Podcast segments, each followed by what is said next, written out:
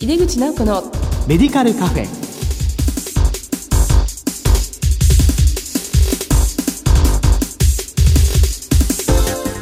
こんばんは。帝京平成大学薬学部の井出口直子です。井出口直子のメディカルカフェ。この番組は医療を取り巻く人々が集い語らい情報発信をする場です。さて今月の特集テーマは診療報酬改定ですこの後ゲストにご登場いただきます。どうぞお楽しみに。入れ口直子のメディカルカフェ。この番組は武田手羽の提供でお送りします。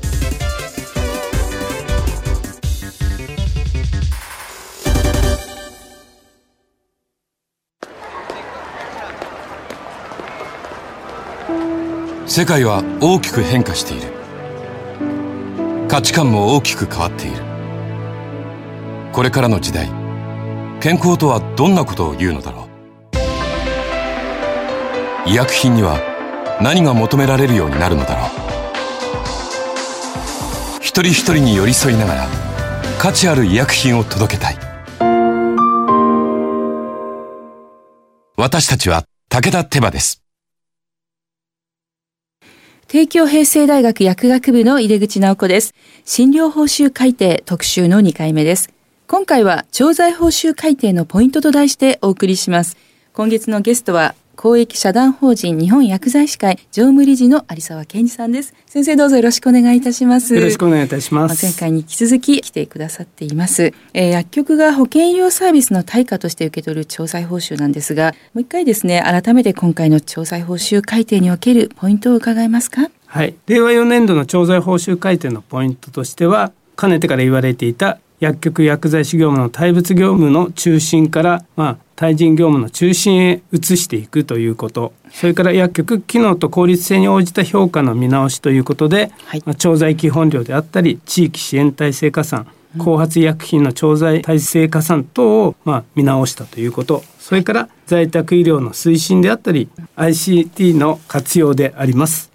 はい。まあ、前回はリフル処方箋の開始の話を中心にお話しいただきましたしまあ、調剤量の再編ですね。今までは調剤量で、まあ、対物として一つだったのがまず調剤管理料という形で、まあ、事前に患者さんからお話を伺ってそして、えー、薬剤調整料という形で対物業務。でそれは服薬管理指導料ということで再び対人業務になると。このきちっとこう3つを流れによってやっていくということが大事ということをお話しいただけたと思いますね。えー、まああの今までもですね処方箋を受け取ってすぐこう事務さんが入力して薬剤師がまあ調整をして、まあ、最後に服薬指導で終わりというのでは確実になくなったということで。そうですね、はい、いわゆる業務の流れとして、えー、変えたものであってあの決して今までの業務より増えたとか減ったということではなくてですねここは見える化が図られてまずは調剤前にしっかりと患者情報を分析して評価をしてそして処方内容を薬学的に分析をして上で調剤設計を立てた上で取りそれに進んでいくということが、えーと、明確に示されています。はい。ですので、えーまあ、ぜひね個別指導などでもそういったところをやっていないといろいろ問題ではないかということになっているのかなと思いますのでぜひ薬局のね動きの方も考えていただけたらと思います。でさらにですね、まあ、今回ちょっとお話を伺っていきますのが地域支援体制加算の変化新設された報酬そしてオンライン服薬指導資格確認という改定についてご解説をお願いできますか？はい地域支援体制加算についてはですね、はい、今までは調剤基本料1を基本としてそちらの薬局の方に、まあ、どちらかというと、まあ、優遇された形の届け出がされていたわけです。そうでしたねところがですね今回ですねやはり2025年を見据えた時にですね一定の機能を有する、まあ、薬局の体制の評価ということで何も調剤基本料1ばかりではなくてですね、はい、1以外のところも積極的に、まあ、地域に貢献をしてほしい、まあ、裾野を広げたいということからですねこれらの地域支援体制加算というものを類型化をしてその上で全ての薬局でそちらの方向に向かっていけるような設定を行っています。えー、まさに4段階といっては何なんですけども 基本料1を取っている薬局対象のものと、まあ、1でなくても、まあ、門戸が開いたようなねそういう感じがあるのかなというふうに思います。これなんかもう反応がいろいろ来てたりします、はい、今回はですね調剤基本料というのは経営実態調査のもとにですね薬局の、えー、まあ、収益の効率性がいいものということで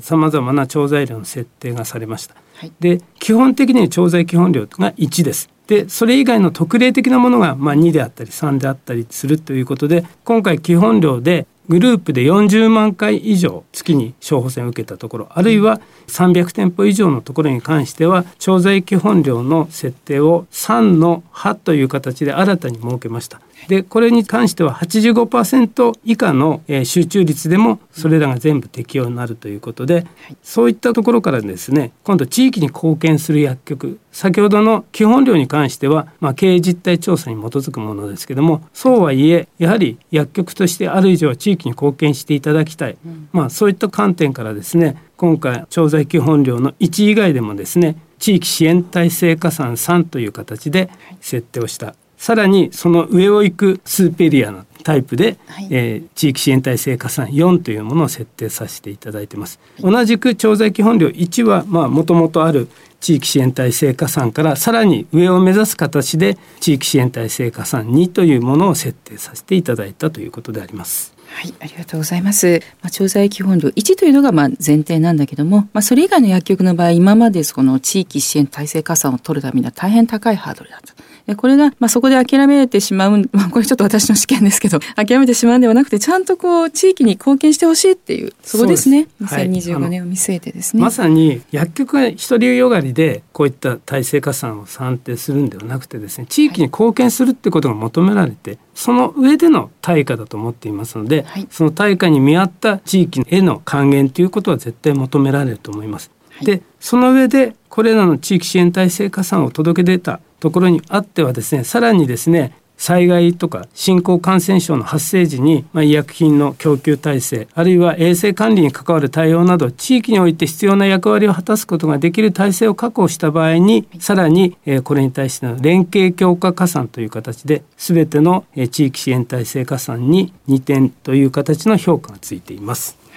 まあ、こういうこう調剤報酬改定があるともうこの点を取りに行こうみたいなねどうしても思考になってしまうがちなんですが、まあ、そもそもは地域に貢献していこうっていうところがあってやったことに対して対価が支払われるっていう考えが基本ですよね。そうですねいわゆるこういった評価に対して取り組みを行って結果的にはこの例えば地域支援体制がさんだったらそこの地域にいる人たちがどんなメリットを享受したんだっていうことが見えてこないとこれは当然検証調査等によって調べますんで、はい、そういったところからじゃあきちっとしたメリットが享受できてないっていうのが分かれば当然次の改定では粛清されていってしまいますので、はい、ぜひですね取るというよりはまずこういったものを目指してしっかりと地域に還元をして地域住民の方に十分にメリットを感じていただく。これはもう以前からあのずっと指摘を受けていることですので、引き続きそれは続けていっていただきたいと思います。地域にねなくてはならない薬局に、まあ、なっていってほしいということですよね。はい、あのオンライン服薬指導、まあ、あるいはオンライン資格確認に関してはいかがでしょうか？はい、オンライン服薬指導に関してはですね、はい、薬機法の一部改正とあるいはあのオンライン診療等の評価が一定程度ちょっと見直しがされました。それに合わせる形で、まあ、いわゆる標則を合わせる形でかなり緩和をされていますでもう一方で ICT の活用に関する点の中でですねオンライン資格確認システムを通じて、はい、まあ、患者さんの情報または特定健診の情報等を取得して、はい、まあ、その情報を活用した上で調剤を実施する、まあ、こういったものの評価が新設されています。まあ、いわゆるこれは今オンライン資格確認システムを導入しているところでありますけども、はい、国の施策としてやはりさらに一層進めたいっていったところからこういったものに対して評価もついていますしオンライン資格確認を導入さえしていれば一定程度の評価まあわずかですけどもそういった評価もつけています。まあ、これからですねこのオンライン資格確認は、まあ、まだまだあのなかなかそこに設置できてないという声も聞かれますけれども、まあ、必ずこれから伸びていくところでありますので。あの2年後にはですね、うん。はい、電子処方箋っていうのも出てきます。そ、ね、その際にはこのまさにオンライン資格確認と連動することもありますので、はい、もうすでにそういった取り組みを積極的に進めていかないと電子処方箋はうちが受け入れませんということはできないと思います。もう一斉に始まってくると全ての薬局でそういったものを取り残されてしまいますので今からやっぱり積極的にこれは取り組んでいくべきものだと思います。はい、電子処方箋目の前ですね。はい、えー、あのかかりつけ薬剤師と連携して必要な指導を行えば算定できる服薬管理指導料の特例の施設基準などが明確化されました。このご説明もお願いできますか？はい。かかりつけ薬剤師というものはあの患者さんに署名をいただいてその人をまあ一元的に薬剤の管理を行うというものであります。しかしながらあの実態の調査をかけるとですね以前は薬剤師は薬局にずっといるだけだったものがですねやはり在宅に行ったりあるいは今回のコロナのワクチンのさまざまな接種場所にお手伝いに行ったりする、まあ、いわゆる外に出る機会が多くなった。そういったことからですね必ずしもその患者さんが来局した時にかかりつけ薬剤師に当たらないということも現実にあります。でそういったことからですねいわゆるサブというんですかね代わりになる人の、まあ、代わりではないんですが連携を持ってその患者さんを指導できる人っていうのを設定させていただいた上でその方をかかりつけ薬剤師がいない時にその患者さんを服薬指導することによって評価をしたということでありますただし本来の趣旨はやはりかかりつけ薬剤師っていうのは1人ですから代わりになる方が2回も3回も続けてなるということはありえないと考えておりますのであくまでも薬剤師の業務の多様化に伴った措置だと思っていただければと思います。はい、ありがとうございます。まあ、非常にこう現実問題としてこれはありがたいことかなと思いますね。えー、なのでかかりつけ薬剤師が対応した、まあ、その次の回はそれが OK なんだけども、まあ、2回続けてというのはできないということになっていますね。えー、少しジェネリック薬品のことをお聞きしたいんですけども、まあ、今回の改定におけるジェネリック薬品の使用促進に向けた取り扱いについても教えていただけますか？はい。本当にあの出荷調整っていう4文字の一言で日本全国の薬剤師が品物を用意するのに大変な思いになっている。私も現場を実際に持っていますので本当にその業務が大変だっていうことは重々承知していますただやはりですね後発医薬品というのはですねこの医療保険を持続させる上でもですね必要なものでありますしまさにこれはあの薬剤師がずっと長年取り組んできて今の結果80%の目標に近づきつつあるということであります。でそういったことから今回国の方でも後発医薬品の品質あるいは安定供給の信頼性を確保する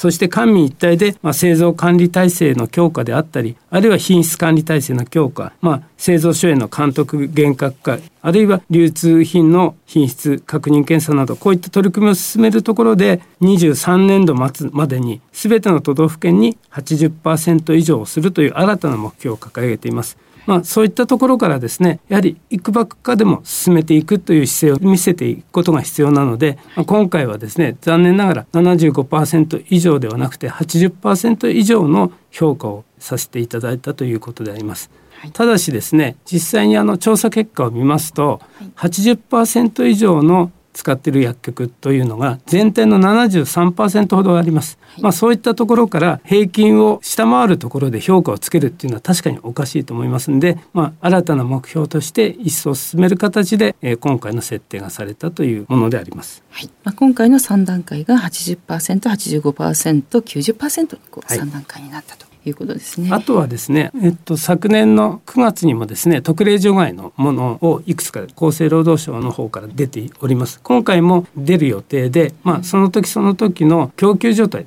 若干タイムラグはあるんですが、はい。まあ、いくばくかでも皆さんのその苦労に報いるためにそういう設定をさせていただいてますけども必ずしもそれが有用かどうかっていうのはまだ判断できませんので、はい、引き続きですねやはり一生懸命やってるところにデメリットがないようにあるいはえっと、供給体制についてはですね厚生労働省の医政局経済課の方にもですねこの出荷調整という単の4文字でどのような出荷調整なのだっていうことはしっかりと明確化するように伝えてあります。今回あのおそらく出荷調整の状況によって ABCD の評価がついていますので少しでもそういったものを見ていただければどうして出荷調整しなきゃいけないかっていう理由が分かりますし、一定程度安定供給までいつまでというような期限も中にはちゃんと明記されるようになっているものもありますので、まあ、少しずつそれを改善に努めてまいりたいと思っています。はい、まあ、そういうことで見通しがねついていけばいいのかなというふうに思います。やはり出荷調整毎日のニュースといいますかね。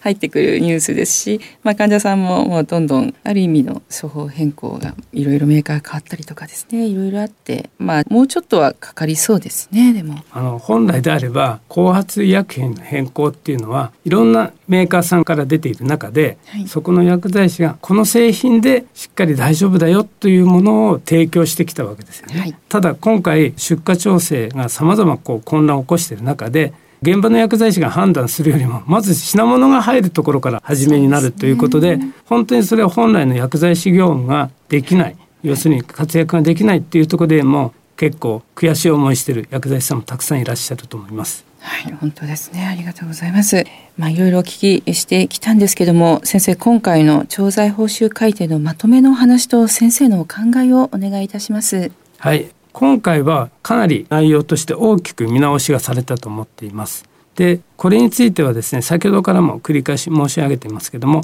この改定内容が変わったことで患者さんが実際に薬物治療を受ける上で処方箋を持っていった上で薬局でどのような、まあ、薬剤師が提供するサービスが変わったのかっていうことはすごく注目が集まると思います。でそれが結果的に来年の改定後の検証調査であったりあるいはえっと、経済実態調査あるいは患者調査さまざまな角度から調査を受けた上でですね時期の改定の際の、まあ、評価につながります。で一方で時期の改定は介護保険との同時改定であります。えーと、さまざまな予算の制約もありますんでコロナ禍がいつまで持続するか別としてもですねしっかりと薬剤師の業務をさらに今まで以上にですね患者さんにしっかりと感じていただくそういった業務を提供していただきたいでその上でまあ、一定程度の評価がまた得られるんではないかと思います。で逆に取り組みが何もないように感じられれば全てそういったものはなくなってしまうということで注意していただきたいと思います。はい、まさに重要なこれからの1年2年ということになっていくかなというふうに思います。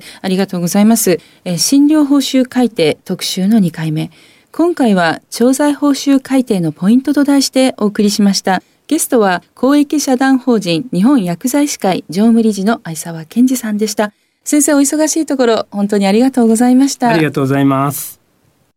世界は大きく変化している。価値観も大きく変わっている。これからの時代、健康とはどんなことを言うのだろう。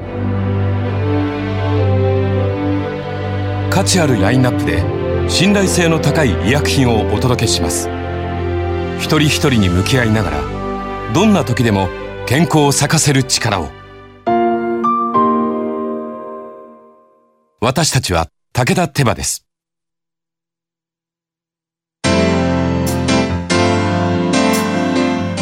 井出口直子のメディカルカフェいかがでしたでしょうか？今回は有沢先生に調剤報酬改定のポイントを分かりやすくご解説いただきました。すべての改定は患者さんにとってより良い医療を提供するために設定されています。その本質をよく理解して日々取り組んでいきたいですね。さてこの番組は放送後でもラジコのタイムフリーやポッドキャストでお楽しみいただけます。ラジコはスマホやタブレット PC さらにはスマートスピーカーなどからラジオ番組をお聞きいただけるサービスです。リアルタイムはもちろん放送後も1週間以内の番組はお聞きいただけます。毎月第2第4木曜日夜11時30分から放送中の井出口直子のメディカルカフェ。次回は5月12日の放送です。それではまた帝京平成大学の井出口直子でした。井出口直子のメディカルカフェ。この番組は武田手羽の提供でお送りしました。